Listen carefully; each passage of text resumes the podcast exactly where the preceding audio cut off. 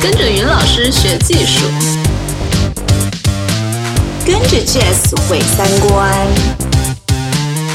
跟着袅袅在发育，表妹们的性生活，表酱，表酱。Hello，大家好，这里是表酱，我是主播袅袅。这一次我邀请来一个公开征婚的女孩阿烂，灿烂的烂。阿烂是一个九零后女孩，她现在正在全国各地漫无目的的流浪。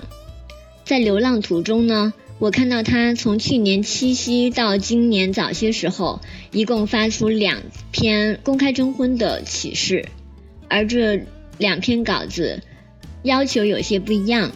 我很好奇，她在第一篇发出以后，到底吸引了一些什么样的人来？为什么他第二次征婚的要求就变了呢？以及我很好奇，他在帖子里面说了自己不看好婚姻，却还是要找个人结婚，这是为什么？我们就在他的故事里面聊了一下婚姻是什么，以及婚姻和爱情到底是什么关系。呃，怎么会想到要开始征婚的呢？嗯，其实第一次征婚的时候。是去年的什么七夕节、七夕情人节之前，那个时候我单身嘛，然后也结束了上一段恋情，一个人的状态，然后呢，就是觉得心塞塞的，然后又看到朋友圈里各种各样的什么晒呀、秀啊，然后我不是有一个旅伴嘛，我们两个人一起在路上，嗯，然后我就跟他说，我也要找对象，他说那你找啊。他说：“你怎么找呢？”我就说：“那我怎么找呢？那我征婚吧。”他说：“那你征啊。”我就被他问住了，因为然后你就真的写了文章发出来要征婚。其实当时没有，他说：“那你征啊。”然后，然后我就我就被他问住了。我心想，这个征婚事儿还挺大的，我得好好准备准备吧。但是呢，我的旅伴他叫曼宁。他就说：“哎呀，就是这种事情，呃，择日不如撞日。既然既然要做，就赶快做。对，所以相当于是他推了我一下，推了我一把，然后我那两天就写了一篇文章。那你两次两次发出去的那种要求，就是一不一样？就是你你你在上面会写你对对方的期待吧？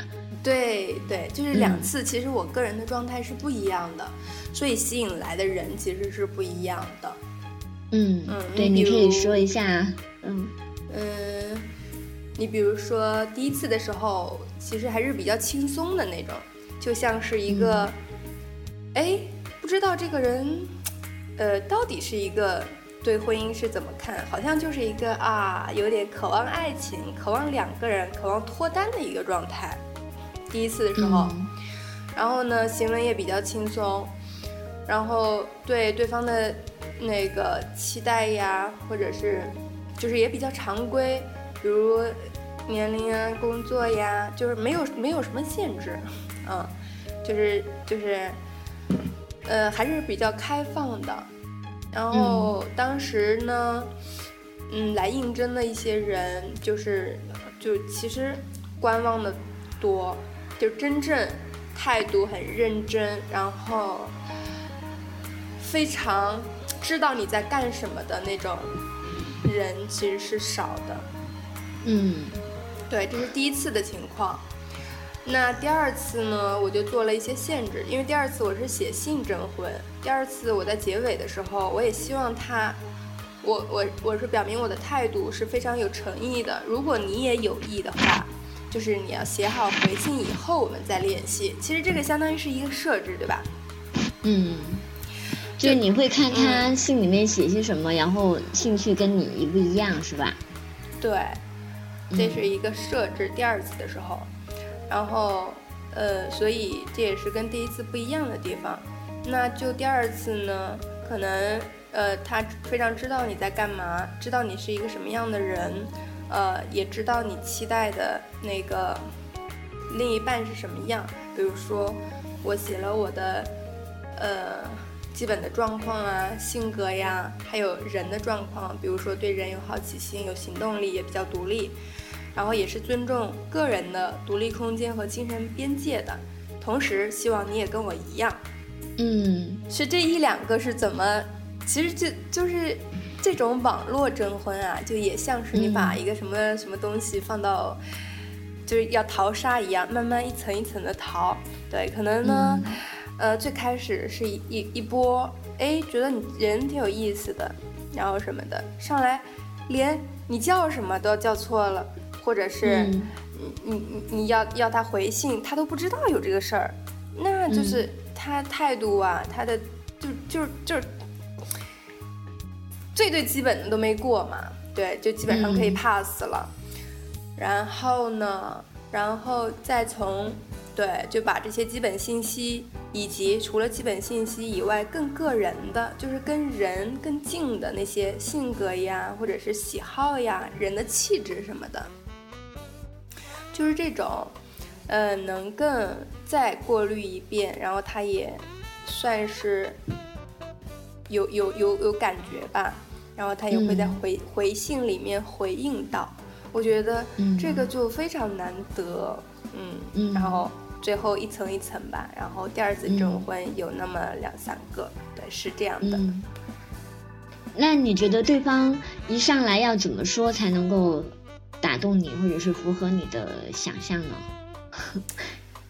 嗯，这个其实还有就拿具体的，拿具体的例子来说好了。嗯，好好的哈，就是，呃，你问的这个问题就是呃挺具体的，比如说，因为我已经经历过两次征婚了，然后也 确实积累了一些案例啊，比如说，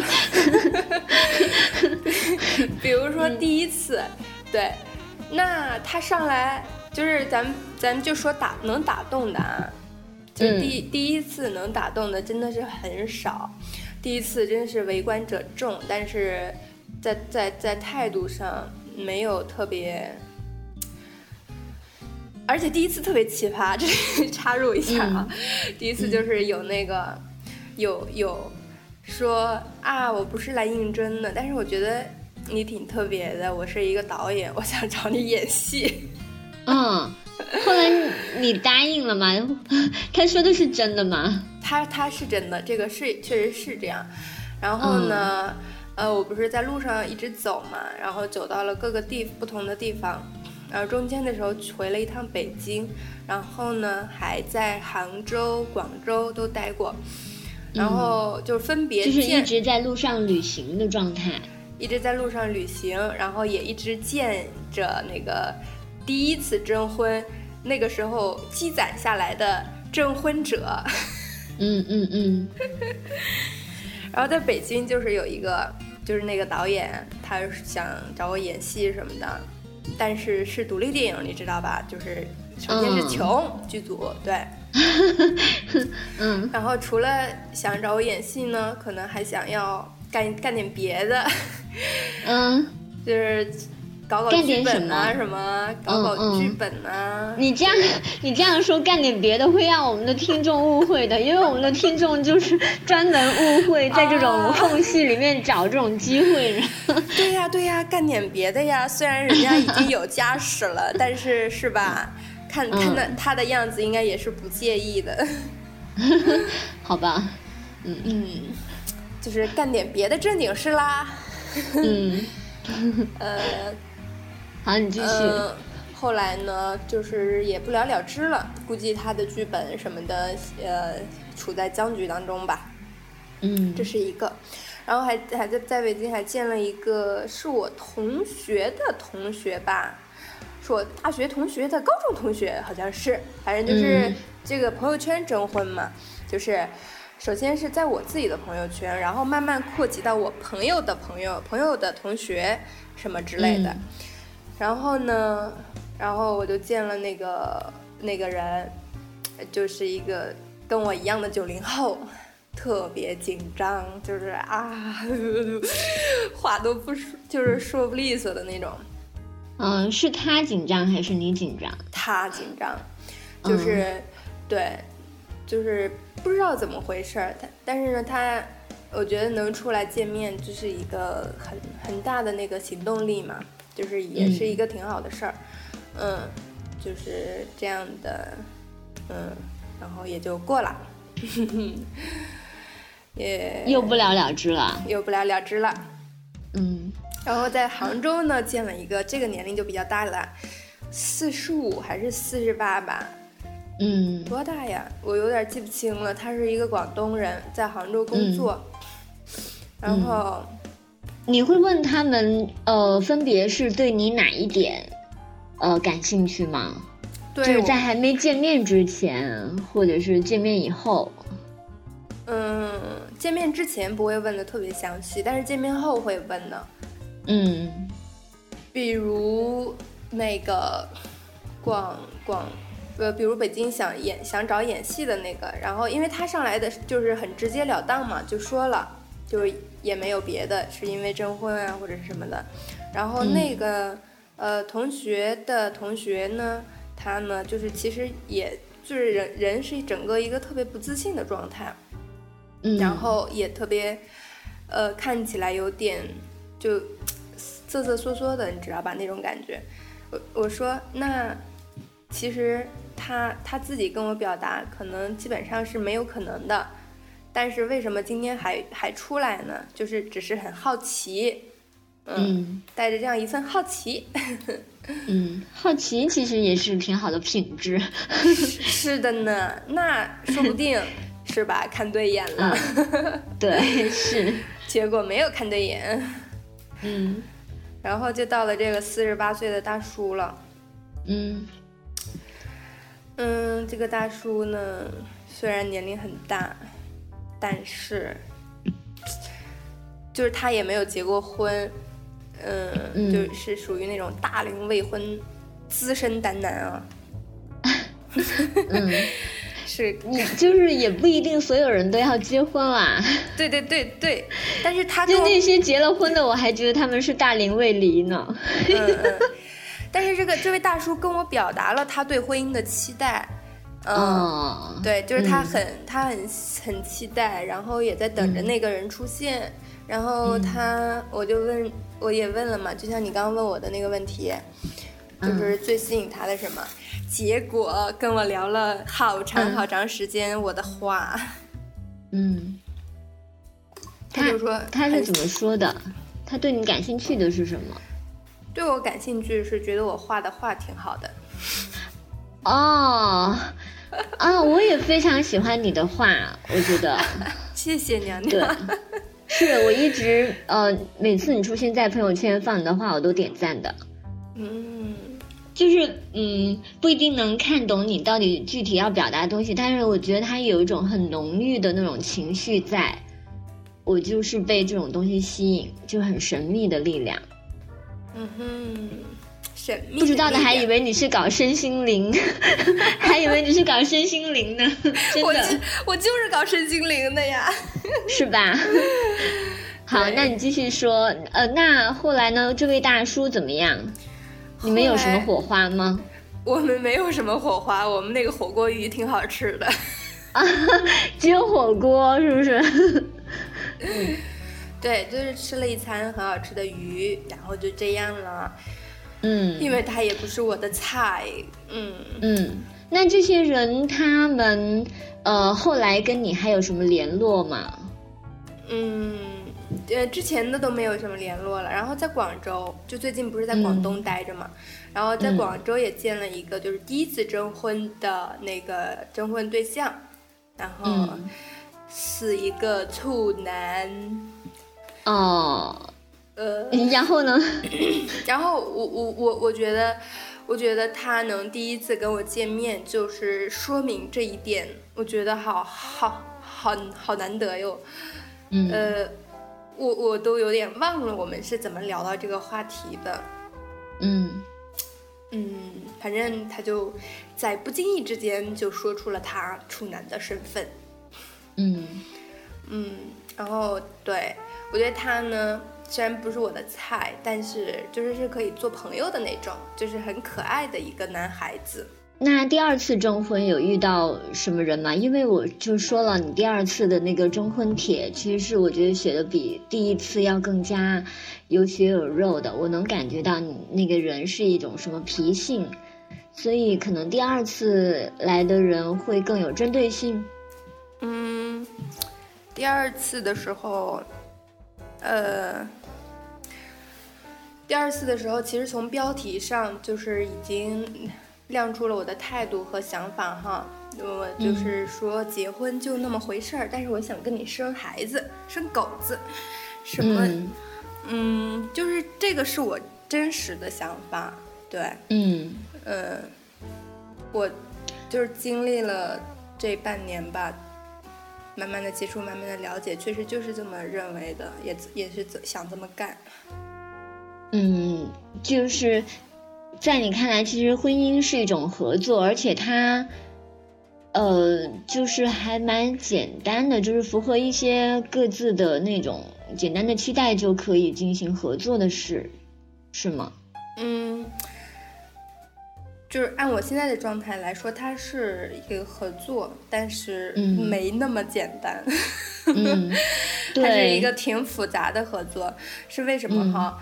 因为我越越接触他，就是嗯，越会有一种感觉，就是你越走，就是我越走近他，就会想的很想的很多东西就会越现实。比如说，嗯，是，呃，对，比如说我跟这个人是怎么样的合作，不管在性格呀，在能力呀，在那个经济呀，呃，是是是是不是能能达达到自己期待的合作愉快的一种状态啊？就是考虑的问题，就考虑的事情吧，想象的未来都会很具体了，很现实了。给你举个例子，比如，呃，比如他是北京，就是举个例子啊，比如他是北京人，呃不，他在北京工作。嗯，他要是，呃，在北京买房，那我们要结婚的话，肯定不只是他一个人的事情，对吧？就是这个房贷呀，呃，肯定是要两个人一起来承担的，这个是居所的问题。那如果，嗯，我觉得这个人真的是可以结婚、可以生孩子的。如果考虑到生孩子的话，那就有各种各样的问题，孩子的户口问题呀、教育问题呀，嗯，那个成长的问题，各种各样的，比如说。可能就会现实到，比如说那个孩子出生了，如果孩子生病了，就是就是会想象那个，当你拥有家庭，跟你一个人是完完全不一样的。比如说有孩子，孩子生病了，那你一个人可以去挤地铁什么的，但是你要是一就抱着孩子在地铁上，就你没有没有车啊，或者是就又没有什么，嗯，对，虽然也可以打车吧，就是这个意思，就是跟一个人会。很不一样，完全不一样。在旅途中遇到了一个你喜欢的人，但是他在跟你一起合作去面对现实的时候，不是那么符合你的理想要求。呃，那你还会跟他走进婚姻吗？其实爱情跟婚姻好像还真是两回事儿。嗯，其实你这个问题啊，非常的可能，可能很多人在面临爱情和婚姻的时候都会经历。然后我我现在是这样的，我现在是一个逆逆向而行的一个逻辑和一个一个一个一个方式，在在进行两个的均衡均衡吧。嗯，我是先在适适婚适合结婚里寻找爱情，你明白吗？嗯，哦，明白。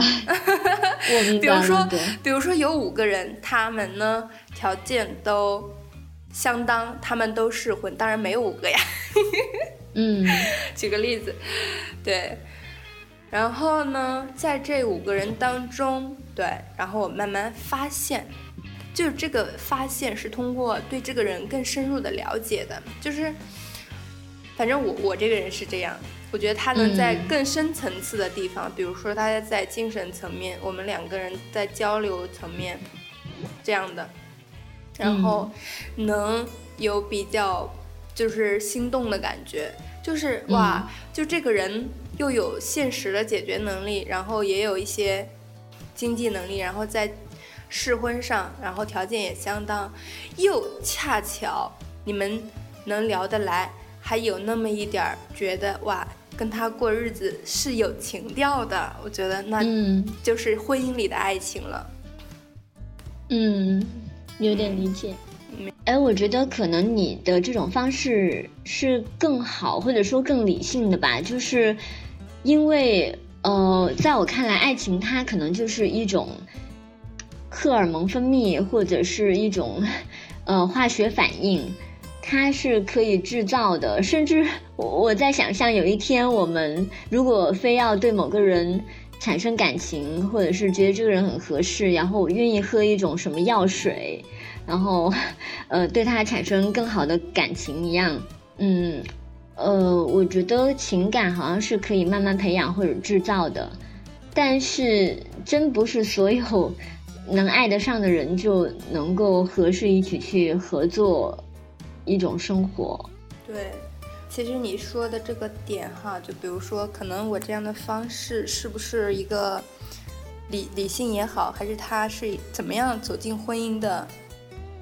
就反正他这一种，我我个人的面对的方式吧。嗯嗯，到说到这儿，我可以，呃，更细的跟你聊一聊我的心路历程。嗯其实是这样的，就是我们家呢也并没有什么催婚的压力。其实说实话，我也不是特别大，今年，呃，二十六岁还没有到，二十七岁生日，对吧？嗯但是中国这个只要是上上完大学还没结婚的单身青年们，都会遇到这种普遍的情况。只要你一回家，不管是家人也好，亲戚也好，他们对，即便是不催，但是也会过问。嗯哎，我就我就在想这个问题，这个是为什么？就是，呃，难道就是到年龄就要走近的一个事儿吗？那我其实觉得挺烦的，包括今年我也没有回家过年，当然也也主要也不是因为那个家里怎么样了，嗯而是就是正好在外面流流浪旅行，嗯对，就没有单独因为春节这件事情回去，然后留给我自己的时间就更多了。我就一一直在思考这个事情，然后也从外界得到一些反馈嘛。嗯，它就是一种我不了解，但是我无时就是你随时随地都可以遇到，比如说春节春那个春晚前面的广告，嗯比如说呃各种各样的那个微信的文章，嗯比如你回家的亲戚什么的，就这个好像是成了一个公公众的一个社会的一个问题了一样。嗯但是在我没有走进他，我没有面对他之前，我是没我是忽略他的，我是忽视他的。但是当我走进他的时候，我发现哇，就是大家其实都在面对他，嗯就是不面对也是面对的一个方式嘛。嗯就还有还有一些就是包括像恐婚呐、可不是还造出了一些词儿吗？恐婚族或者是什么的，嗯。或者是剩女啊之类的，嗯。剩女剩男，就是，嗯、然后，然后我想不行，既然他到我面前，到我这儿来了，我我就要，我就要看看到底是怎么回事儿，嗯，就是最开始是抱抱着疑惑的心态走进他。然后越走近他，发现呢，其实我自己在这个过程中对婚姻是有所期待的，嗯就是这种期待不是因为它能带带给我的好处，而是我期待我我就是在人间这一趟吧，我要做这件事情，仅此而已。你是把它当成一种体验或者是一种选择吗？嗯，体验或者选择，就是说也可以说是体验吧，嗯也可以说是就像不是网上有好多那种什么人生清单嘛，就是它是我要完成的事情。嗯，嗯就是说你你嗯，应该怎么说？可能对我们来说，呃呃，也不一定是完成，就是它是我要去做的事情，嗯，嗯就是你想做的事。对我想做的事情。嗯，我想。那你对他的期？待是什么？为什么你说你对他是有期待的？我对他的期待是，我要做这件事情本身，以及我想通过婚姻，呃，孕育一个我属于我自己的孩子，就是我自己的基因自己生产，嗯，呃，自己怀孕自己生产，然后自己抚养，然后这么一个过程。对，嗯这是就是 不知道。我对这个是一直很明确的，就是一定要生孩子，然后正好婚姻又摆在这里，就是是一个非常正当、非常叫什么合乎于法的一个途径，对吧？对，其实这 是特别被支持的一个决定吧。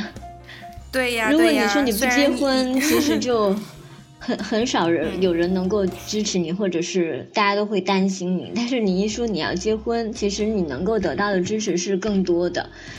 嗯嗯嗯，因为我我自己最近也是面临这种结不结婚呐、什么生不生孩子的这种问题，所以呃，嗯我现在跟你聊这些其实是更。呃，怎么说，带有我自己的私心吧，我也会想听一下别人是怎么看待婚姻的。我呃，我在、我当然知道说，就是婚姻它只是一种选项，它不是我必须要去做的。但是，嗯，嗯如果你喜欢的某个人，他就是跳进了这个世俗的这个东西里面，他的选项上有这个，然后你的选项上没有，那你就面临说是你要把它加到你的选项里面去，或者是把那个人从你的生活里剔除，就是这这这很呃，总之，爱情跟婚姻就是有这么多的矛盾。呃，我我觉得 嗯这个每个人都有，嗯，嗯一说完这个，我觉得我对你倒是好奇起来了。嗯，你可以问，就、嗯就是呃，你先就是抛开那个人啊，嗯他不管他有没有这个选项，或者是他是不是你的爱情，他是不是你那个什么，就是在你的这个清单里，嗯结婚是你要做的事情吗？嗯，不是，不一定，就是不一定。我我觉得不是，可以说不是哈，啊对，呃，就是以前有人问说，哎，那你不结婚的话，那你怎么办呢？呃，你你你嗯你你一个人怎么面对你的生活呢？我在想，很奇怪啊，我都已经单身了那么多年了。难道我还不知道一个人过是怎么样的吗？相反，我不知道结婚以后的生活是什么样的，我不知道生了孩子以后的生活是什么样的。我对那种生活是一种新的东西，嗯，嗯，相反，一个人对我来说是很习惯的。我好奇的是你怎么确定的？呃，就是要一个人嗯，过完今生的，我不确定的，我不确定。嗯对，所以说是所以你还是不确定。我我不确定，但是你如果说就像是呃，如果做人生规划的时候有一张表格，然后上面问你说你要做哪些事情，我肯定有我自己想做的事填上去，而不是填一个我不知道我要不要做的事情。嗯嗯对就是这件事情，结婚这件事情是你不知道要不要做的事情。对我我基本上就不太愿意把它放上来。嗯，嗯。那也挺有意思的。嗯，其实，嗯，但是我我觉得你不管是爱情也好，婚姻也好，或者是单单纯的人生，其实它会有很多的妥协，或者你如果为了完成某些目标，你会愿意去让渡一些东西，呃，有一些是可以让渡的，嗯，嗯，而且，呃，我觉得我对 婚姻的否定啊，呃，很可能是跟我对他的想象有关。然后我就希望说，听到更多的人他们是怎么想象婚姻的，以及他们的婚姻的现实是怎么样，这些可能帮助我完善，就是扩充这种想象。可能这样子的话，或者是这种想象完全被改变了。那婚姻对我来说就是另外一种样子，它就是完全的另外一件事。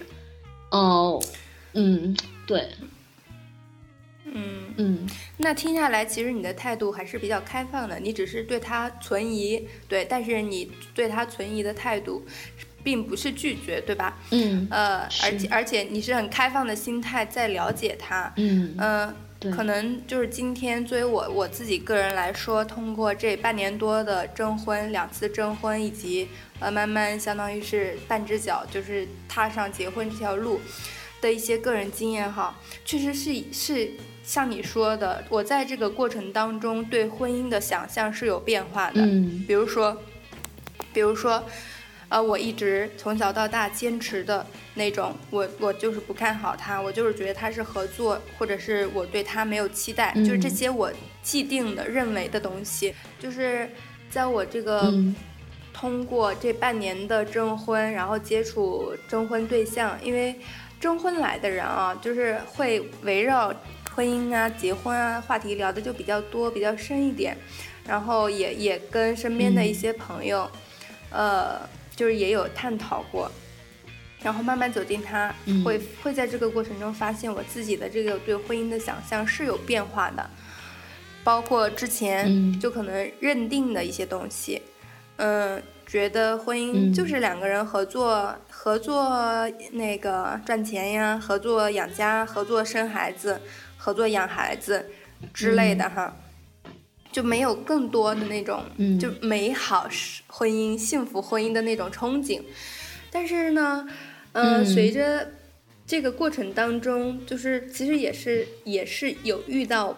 不一样的人啊，他让我的这个本身认定的东西也具有了一一定的开放性。比如，那我认定的这个东西，它是不是就真正的婚姻的样貌，或者是婚姻有没有另外一种真的是呃跟我自己的想象不一样的那种呃可能性？可能性。呃，在我最近的的一个嗯征婚对象那里，我觉得对这种是有可能。有可能发生的，嗯，然后遇到这种，对，打开这种可能性之后，我就会觉得哇，其实自己很狭隘，就是就好像是有一种偏见一样，对，但是那种偏见，嗯，不是能轻易的被打消的。对，是，呃，我觉得可能有一个就是我们的想象，其实它会有一些根据，就是我们看到的那种婚姻的现实，周围人的以及网络传播。的那些婚姻给我们的那种印象，然后还有就是每个人的现实都很不一样，但是它会有一个社会现实大的框架在那里，就是嗯，包括婚姻里面他可能需要承担的一些东西。其实我我自己这一路这半年多的感觉是什么呢？很多人其实他很排斥这个事情，但就是他。他就是很烦恼这个事情，但是他并没有那么排斥这件事情的点在于什么啊？比如说，他觉得很烦的，你看家里人天天叨叨，他觉得很烦的，家里人给安排相亲，他觉得很烦的，哎呀，我竟然还需要真的要去赴约，就是。这个，这你你既然都已经这么烦了，那你有没有想过，就是你要怎么样能让自己先不那么烦？比如，比如你就是很明确，我就是不想结婚，或者是我可能在未来什么时候会可能会结婚，但不是现在，就是你可能需要跟家里做一个沟通，这是一个。然后还有就是，如果真的是。家里有安排，然后呢，你过年回家呀？网上不是还有那种段子吗？什么，哎呀，给给那个小孩骗回去，说那个什么什么母亲重病，你马上回来，结果是是给是给安排相亲的，就是类似的啊。对对对，就是可能是一个比较极端的例子，但是像过年安排相亲的，就是比比皆是嘛，对吧？就是我我我不知道这样的比例，但是从大家烦恼的这种状态来看是，就是你又烦恼又没有去解决。如果你真的是不想要，那你就跟家里说清楚啊！你说我自己会解决这个问题。对，就是你与其在那里被迫的烦恼，而且是被迫的去要应付，就是敷衍这个事情，那你为什么要耽误你自己的时间和对方的时间呢？嗯，我我觉得是这样的，因为大多数人他的生活还并不是掌握在他自己的手里。在我这里是这样的，嗯，反正我也没什么别的事情，特别的事情要做。对，既然我想要走进他，我想要去做这这件事情，那我就尽早对，在我呃身体年年轻力壮的时候走进婚姻，生一个小娃子。这就是我，嗯，征婚是。找对象的原因，对，总之就是，如果想要做什么，还是尽快去尝试一下。反正，什么东西都有退出机制。对，嗯，就是呃，在理性上悲观，但是在行动上乐观。哦，我觉得这很好。哎，你要不要在我们的节目里面做一下你的真心广告？因为我们的节目其实百分之百分之七十都是男性听众，啊对，这是挺意外的。好的呀，好的呀。嗯，好，你可以说一下你具体对对方有什么要求或者是期待，然后呃，大家通过这期节目也可以大致了解了你的一些想法。我觉得呃，就简单说一下你的期待就好。我呢，我现在身高一米七零，应该是在 女生当中比较高的啊。然后就是，嗯，听完这个节目也知道了，我的性格比较 暴烈，就是偶尔随和，就偶尔兴奋，就是大部分是比较稳定的状态。然后对人呢比较有好奇心，然后这个好奇心也是因为这一趟在外在那个国内流浪的这个旅行带来的。呃，通过两次征婚呢，应该也能看得出我很有行动力。然后，对，嗯呃，就是自己比较自主、独立的处理事情什么的都没有问题。那么，呃，希望你对跟我比较相像吧。我觉得想找同类，对，然后身高呢要比我高一些，比如一米七五以上是比较好的。嗯，然后对，嗯理性、有逻辑、有行动力，又能理解我、接受我，这样的就可以啦。对，就是他坐标哪里都没坐标关系，哪里都没关系。嗯，好的，那就跟大家说一声拜拜，然后希望大家感兴趣的话，就到我们的表酱 FM 微信公众号去回复“阿烂”，就是灿烂的烂、嗯这两个字，然后我们就会给你推送一下阿烂的联系方式好式。的。非诚勿扰谢谢大家，欢迎来 来扰我，嗯，好的，拜大家拜拜。谢谢鸟鸟，拜拜。